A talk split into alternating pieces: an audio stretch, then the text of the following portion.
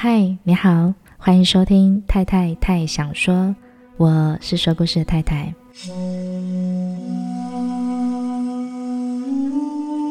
在上一集节目中，我们已经有预告过了，这一集的内容会是关于运毒的故事，运送毒品。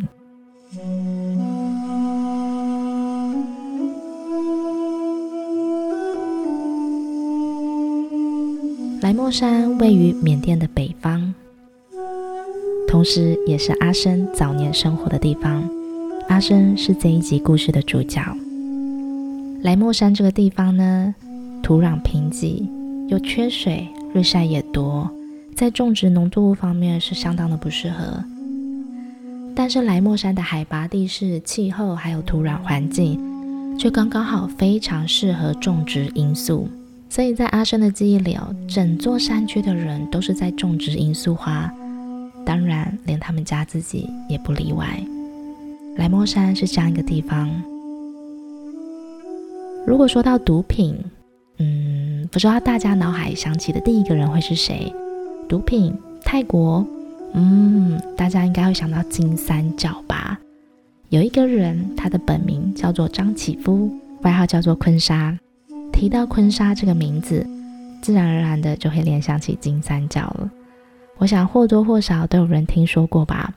在泰国的金三角这个地方，曾经出产的鸦片占了全世界的百分之七十，而坤沙的势力范围也一路从缅甸的北方延伸到泰国边境，也就是金三角这个地方。坤沙曾经是美国悬赏两百万元要捉拿，并且列为头号通缉犯的人。所以，如果说到在毒品贸易的历史篇章里，坤沙绝对有它一个特殊的一席之地。而坤沙出生的地方是在哪里呢？坤沙就是在莱莫山出生的。一九三三年，坤沙在莱莫山出生，而莱莫山同时也是阿生早年所居住的地方。今天太太所说的故事，就是关于住在莱莫山的阿生。当年是如何运送毒品的？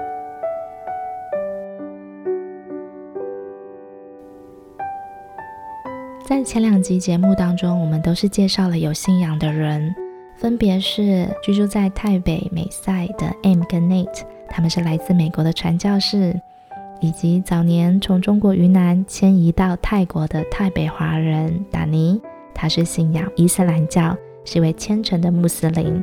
身为穆斯林的泰北华人，而这一集节目的阿生，他没有特定的宗教信仰。如果说他的信仰，那就是家人吧。家人跟祖先带给他的信念，是支撑他一直走下去的最大希望。所以这集内容我们没有要聊什么信仰，我们要聊的其实也不只是单纯的运毒的故事。而是家人是如何成为阿生的信仰，支持他一路走下去。或许有些人会觉得毒品这件事情很遥远，或是运送毒品这件事情很可怕什么之类的。但我在跟阿生聊天以及相处的过程当中，透过他的故事分享，我所感受到的更多的是他对家人的爱。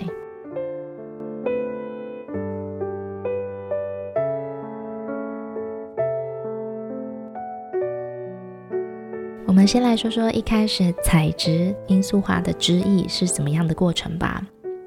等到罂粟遍地开花的时候，便是可以采收的季节了。采收罂粟所流出来的汁液，这其实是相当耗费体力与时间的过程。首先，你必须手里拿着一个自制的小爪，像是电影《金刚狼》那种三只爪，但是体积小很多，锐利度也低很多。因为这个小爪呢，只是要用来采集的一个器具，在罂粟花的苞上轻轻画出爪痕，让里面的汁液流出来，之后再把流出来的那一点点汁液刮取下来，集中收取在叶子里，就这样一点一滴的，慢慢的累积成一个球状。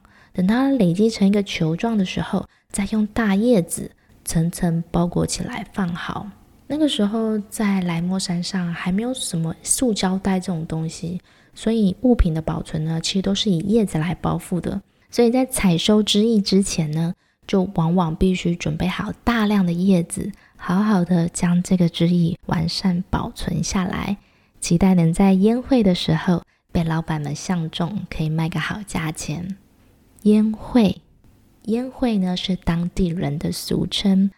嗯、在云南话里，鸦片这个东西称作大烟或者洋烟，所以烟会你就可以把它想象成是鸦片市集的概念。由于罂粟花是一年一种的植物，所以一整年辛苦的种植、采集、包装还有保存，就是等待这一年一度的盛大宴会，也就是鸦片市集啦。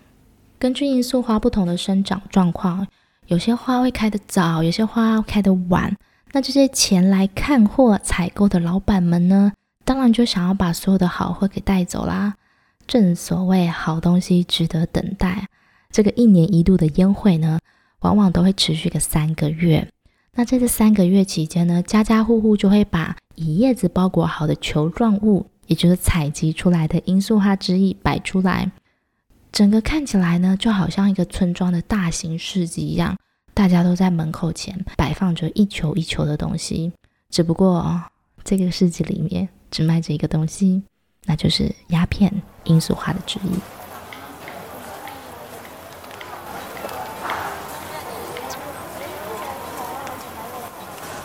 面对这些到来莫山进行大量采购的老板们，他们其实呢，在采购的时候，就是用手指一指，我要这个，我要那些，全部带走。这些被点到的货就会被立即打包上车，前往下一个目的。因为呢，这些农夫所采集的汁液是以叶子来包覆，以原始的叶子包装来运送的话，当然很不方便。所以这些采集到的罂粟花汁液。它的下一个目的就是要再进行加工，把它浓缩至粉末的状态，也就是白粉。这样一来，不仅能够减轻重量，里面的纯度也会大大的提升，更大大增加了它的利益价值。所以，这个烟会，也就是鸦片市集，对于生活在来莫山的居民来讲，这可是一年一次赚大钱的好机会哦。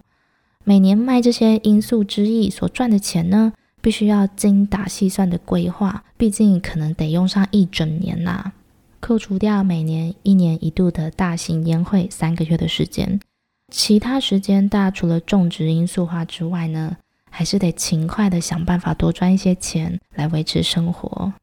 因此，在来莫山这个缺水又没电的山中生活，大家的日子啊非常的原始，过着挑水、砍柴、烧火的基本劳动。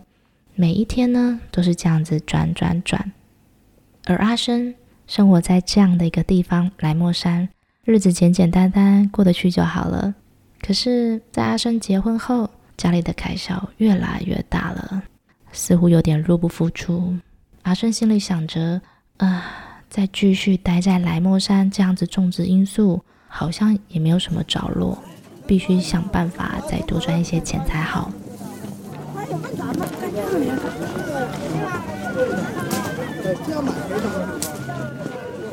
除了种植罂粟花、采集它的汁液，拿到烟会卖之外，还有什么赚钱的机会呢？在来莫山一年一度的烟会结束之后，这些在工厂被加工处理好的浓缩粉末，当然也会再移动到下一个目的。这些被处理成浓缩的粉末，我们就称为白粉。那它要以什么样的形式移动到下一个目的地呢？这时候就轮到坤沙这个角色出现了。坤沙在当地有一支运输部队，这个运输部队所运送的东西就是这些白粉啦。简而言之，也就是运毒。那这种事当然是违法的嘛，必须得偷偷摸摸。而且坤沙虽然势力庞大，但也不是一路畅通到金三角的。从缅甸北方到泰国金三角，也是有好几百公里的路。坤沙的势力范围比较像是区块性的，东一块西一块拼凑起来。那在势力范围的区域与区域之间，当然就存在着危险性了。况且还是在缅甸这个国家，所以呢，运输的方式绝对不能以显眼的马车啊，或是牛车来进行。毕竟在运输的路上，还得一面闪躲。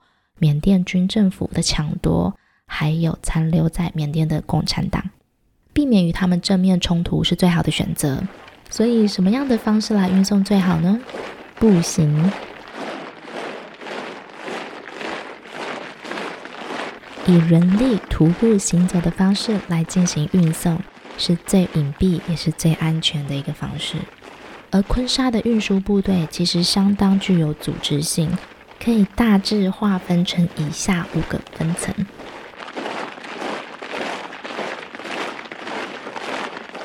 第一种就是老板，老板只负责找人加入运输部队，他本身是不行走的，是躲在幕后出钱找人的人。第二个是武装势力，也就是兵队，兵队呢主要是负责打仗的。因为在一路上会遇到什么样的人不知道，可能是缅甸军政府，还有缅甸共产党，或是前来抢夺白粉的人。所以在这个运输部队里面呢，一定要有一个武装势力，也就是主要负责打仗的。再来第三个部分就是老兵，这个是在兵队里面，也就是武装势力里面的细分啊。老兵呢，主要是老鸟嘛，所以他是走在前方的带路者。老兵可能通常不止走过一次，他走过了好几次，比较有经验的人，所以是走在前方的带路者，负责探路。再来第四种就是新兵，新兵呢 就是菜鸟嘛，他可能是要派遣到其他的势力范围。刚刚前面我们有讲，坤沙的势力范围是区域性的，这边一块，那边一块，那他可能是要派遣到另外一个区域。诶，那既然运输部队要出发。就顺便跟着部队一起走，一边走也顺便当个见习生见习一下。最后一个部分就是脚夫，脚夫可以说是最重要的人了，因为他们就是负责背着白粉行走的人。如果呢，刚刚讲那个新兵整个状况 OK，他同时也可以是脚夫，既然都要走了嘛，就顺便运送一下。因为脚夫是负责运送白粉的人，所以他是在整个运输部队里面非常重要的角色。毕竟你要一路从缅甸的北方行走到泰国的金三角，而身上背负的白粉啊，二十公斤。因此呢，脚夫这个工作并不是说你想加入就能轻易加入的，你必须靠一些小关系，还有所谓的。行前训练通过，你才能够担任脚夫这个角色。而阿生当初为了想要多赚一些钱来支付家里的开销，于是呢，他就靠着打通一些关系，也偷偷塞了一些钱，才得以加入运输部队担任脚夫。花了一些钱以及人脉，打通一下关系，进入部队就能担任脚夫这个角色吗？那可没这么简单呢。他还有整整一个月的行前训练以及挑选。刚刚也说了，你必须从缅甸北方一路走到泰国的金三角，你的体力必须要很好，身体要强壮，脚程呢一定要快。所以在这一个月的行前训练里面，你若是表现不好，嗯，你也是会被踢出去的。你花的那些钱，你打通那些关系，嗯，不合格就是不合格。因此呢，运输部队对于脚夫的挑选可说是相当的严格以及谨慎。除此之外，运输部队之外的人，像我们刚刚提到那些武装势力啊、老兵啊、新兵啊等等的，他们也都在一个月的行前训练这段时间，马不停蹄的忙碌着。比如说像是沙盘推演、路线的规划，还有一路上的粮食分配。谁要背这些粮食？谁要背这些锅铲、瓢盆等等小组的划分？哇，也是非常复杂的。大家可以想象一下，这个运输部队呢，要出发之前，就好像是一间公司今天要去国外参展前的忙碌。经过了一个月的行前训练之后，阿生通过了，就准备要上路了。这是阿生第一次担任脚夫。第一次，但也不是最后一次。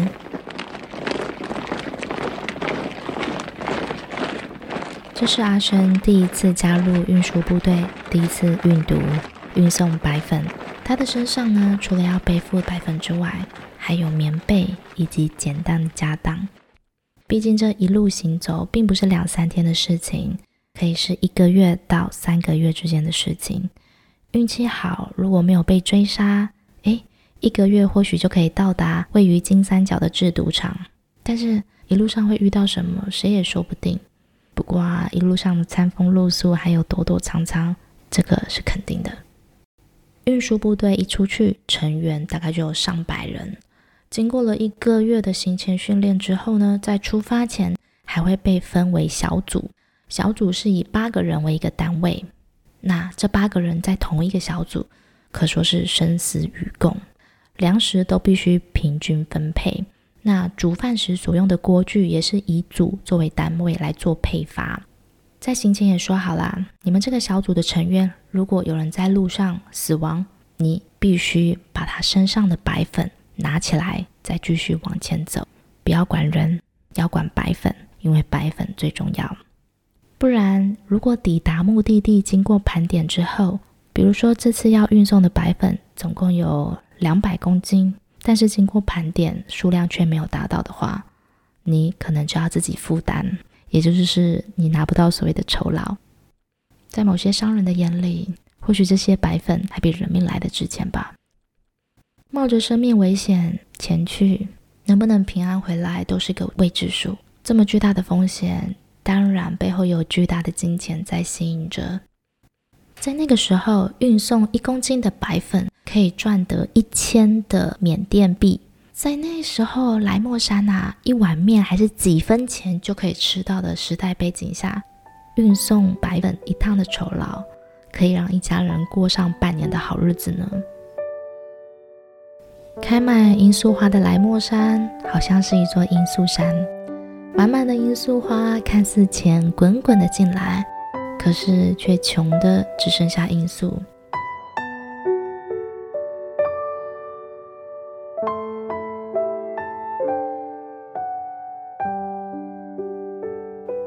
在运输部队启程前，要从缅甸的北方一路行走到泰国金三角。在出发之前，阿生在心里默默的告诉自己，这一趟行程绝对不能白走。我一定要好好的撑下来，走到终点。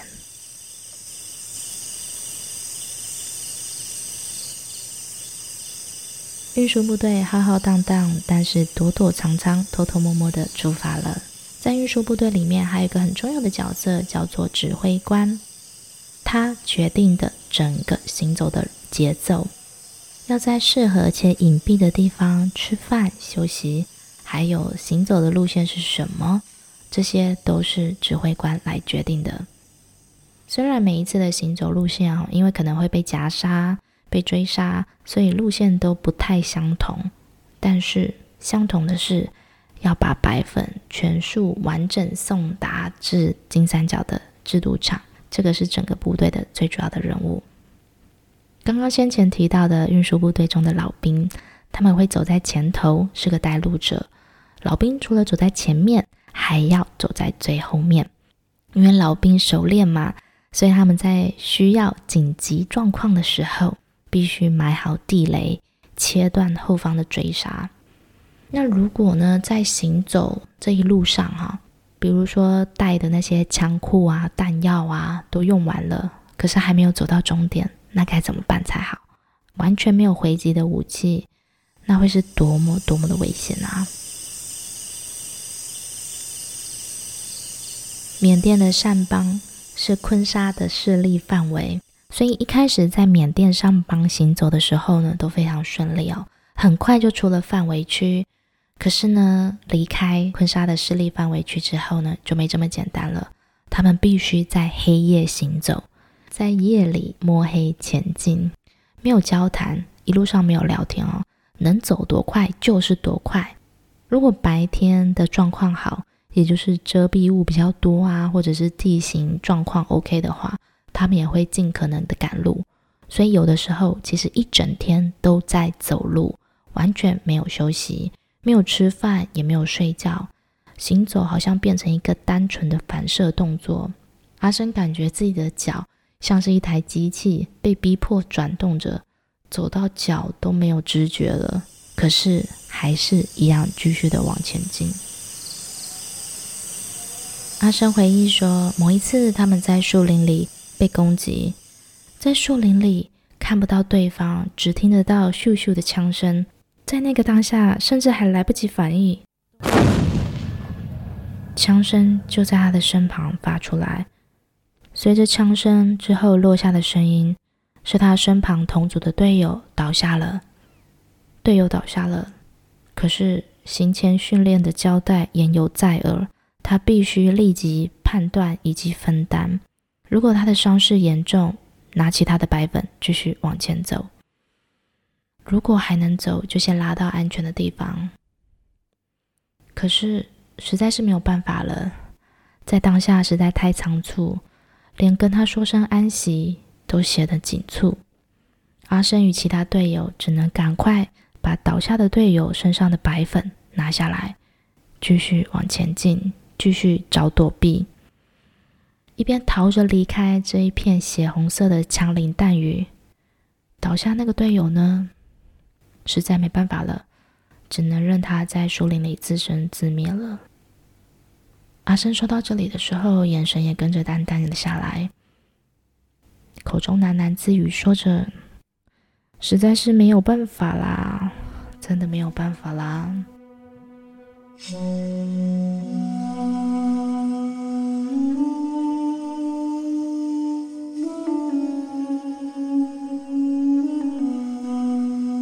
阿生加入运输部队的第一次行走，总共遇到了四次枪战，不过运气还算好的，大概一个月就走到了泰国金三角的制毒厂。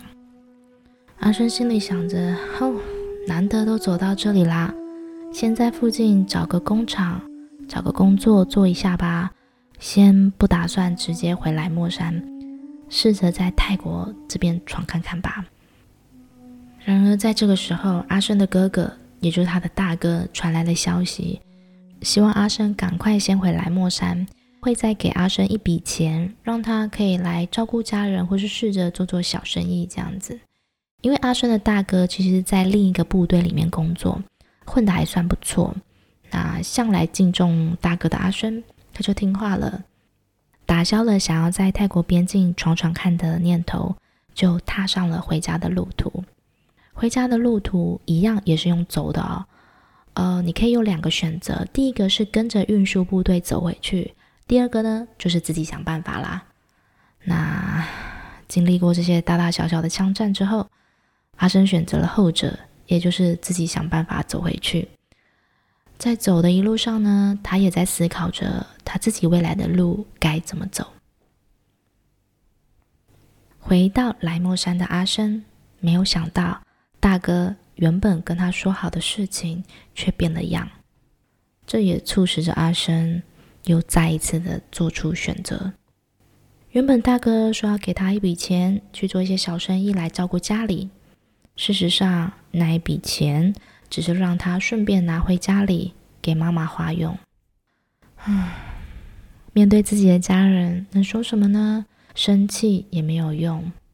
阿生面对的钱也都没了的状况，嗯，决定再一次踏上运毒的路程，也算是一种赌气的方式吧。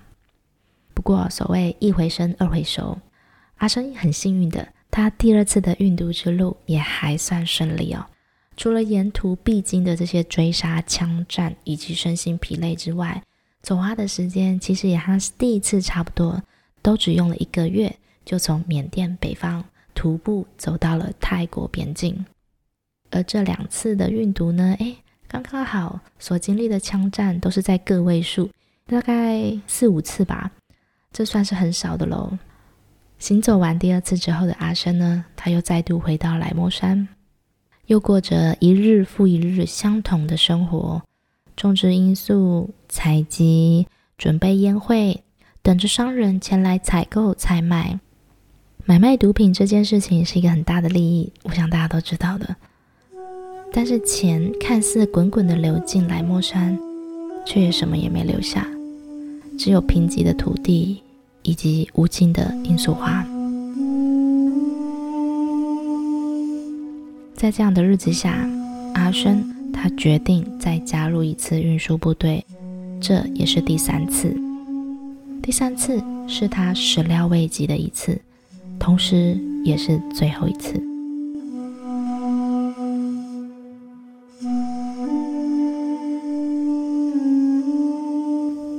出发的时候正值季节转换的秋冬之际凉爽的秋天尾巴紧接着而来就是逐渐降低的气温。这一次运输部队的指挥官啊和前两次的都不太一样他是一个很急性子的人不够沉稳总是要大家不停的赶路，并没有让大家有时间好好的吃饭。所以在部队里行走的脚步，经常都是饥肠辘辘的，靠着意志力在存活，靠着意志力在前进。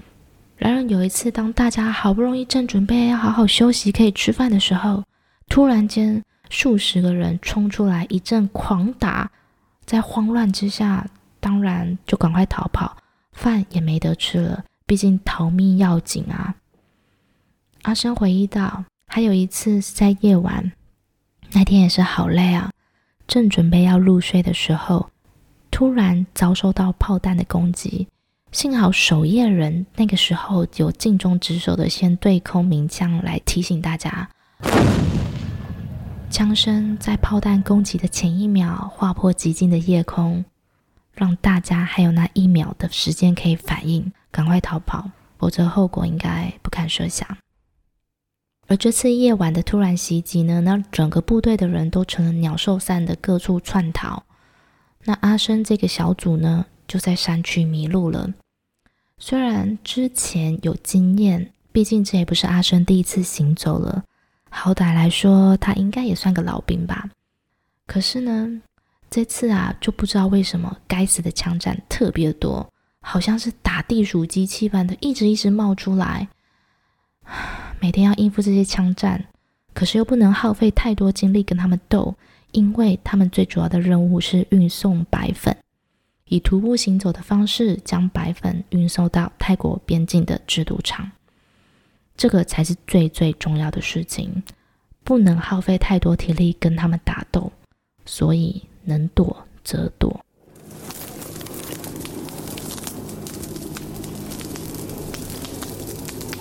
也就因为这样子，阿生这个小组呢，更改了行走路线，选择比较陡峭的山前进。虽然可以避开那些仿佛地鼠般的追杀攻击，但也因此迷路了。在季节转换的秋冬之际，这个时候已经悄然入冬了。更为陡峭的山，同时也意味着气温更低。不仅如此，还下起了雨。为了要尽可能的背负多一点白粉呢，毕竟是称公斤的嘛，一个公斤一千缅币，你能背多少，就代表你能够挣多少钱。阿生总是选择二十公斤的白粉，因此呢，每一次行走的时候，阿生都只带了简单的两三件衣物，以及睡觉盖的棉被。阿生回忆那些在山区迷路的日子，又冷又湿，下雨，气温很低。他说啊，他怎么睡觉都不知道了。盖着潮湿的棉被，还有淋着大雨，低温的夜晚，还有冷冷的风吹来。或许很多时候根本就没有睡觉吧。阿生的第三次运输之路，整整花了多一倍的时间。两个多月才走到目的地，而这期间经历的枪战大大小小，啊，阿生说啊，手指头都数不清了，大概有十几次那么多吧。阿生也回忆到，每次当快接近目的地的时候呢，大家都会特别的振奋，因为就快抵达了。可是呢，在制毒厂的前面有一条河，而那一次呢，因为连夜的大雨。使得水面上涨，水面上涨到他脖子的位置。即使呢有深谙水性、有熟悉的老鸟率先出发带路，先拉一条线游泳到对岸，到了之后呢把绳子拉紧绑好。那剩下所有的人呢，再把东西，也就是所谓的白粉，牢牢地绑在头上，再以徒步的方式走过那一条河。水都淹到脖子啦。但是你还是要好好保护你头上的白粉，绝对不能掉落，因为你掉落了，这一趟路就可以说是白走了。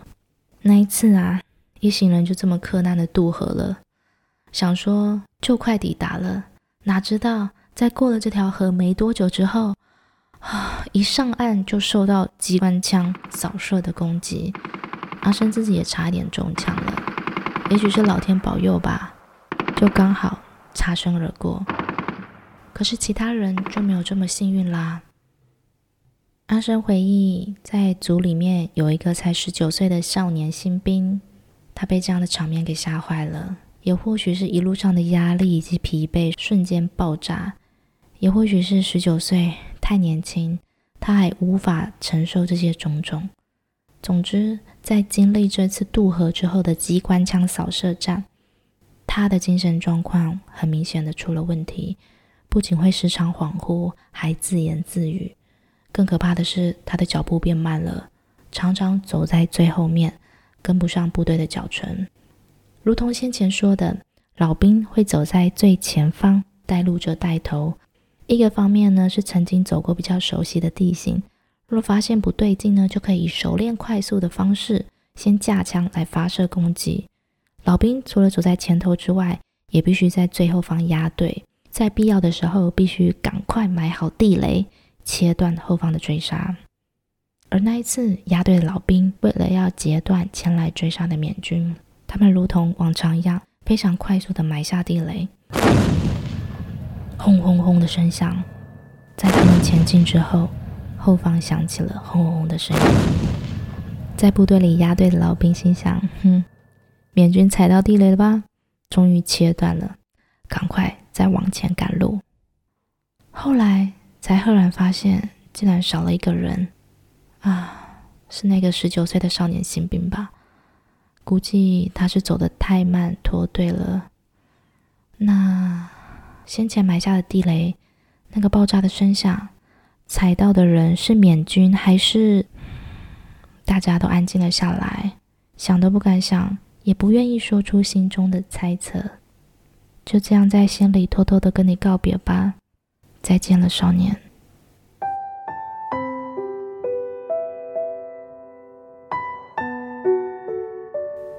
阿生第三次的运输之路，折腾了两个多月才抵达目的地，比正常的一个月花了双倍时间才将白粉送到制毒厂。也因为这一路上大大小小共经历了太多太多的枪战以及很多人的伤亡，部队里呢累积了满满的怒火以及怨气。抵达终点之后，运输部队在边境休息了几天。在这几天也准备了相当充足的火药以及子弹，准备一路打回去。反正回程的路上不用背负白粉了，刚好准备充足的弹药，准备要报复性的一路打回去，好好的跟那些缅军们对着干。哼，要告诉他们，我们运输部队才不是好惹的呢，加倍奉还给你们，下次不要再来跟我们打。当运输部队其他人呢，都抱着怨气与怒气。计划着该怎么一路打回去的同时，阿生心里想的却是另一件事情。他有一个新的想法，他觉得生活不能再继续这样下去了。他想把他的家人、老婆、小孩带离开莱莫山，带离开缅甸，带离开满是罂粟花的莱莫山。他想要把家人与小孩带到泰国的边境一起生活。阿生说。在他第一次加入运输部队的时候，他的第一个小孩出生了，他没能陪在身旁。之后，他的第二个孩子也出生了，可是这么刚好的，他也同样在运输部队的路上。这一次回到缅甸来莫山的阿生，他过了一阵子之后又再度出发了。可是这次他的出发不再是跟着运输部队运送白粉。而是只身一人前往泰国边境，他想要寻找适合的住处以及工作机会。在这个时候呢，阿生的第三个小孩也出生了。虽然这一次他没能够好好的陪在家人身旁，可是阿生心里很清楚，他知道以后的生活不会再如此的飘摇以及分散了。最起码他能够平安的回到莱莫山，而不是踏上一条。随时都有可能走向死亡的运输之路。阿生今年已经六十五岁了，是个可以含饴弄孙的年纪了。然而在回想起这些事的时候，满满的情绪以及感触依然还在。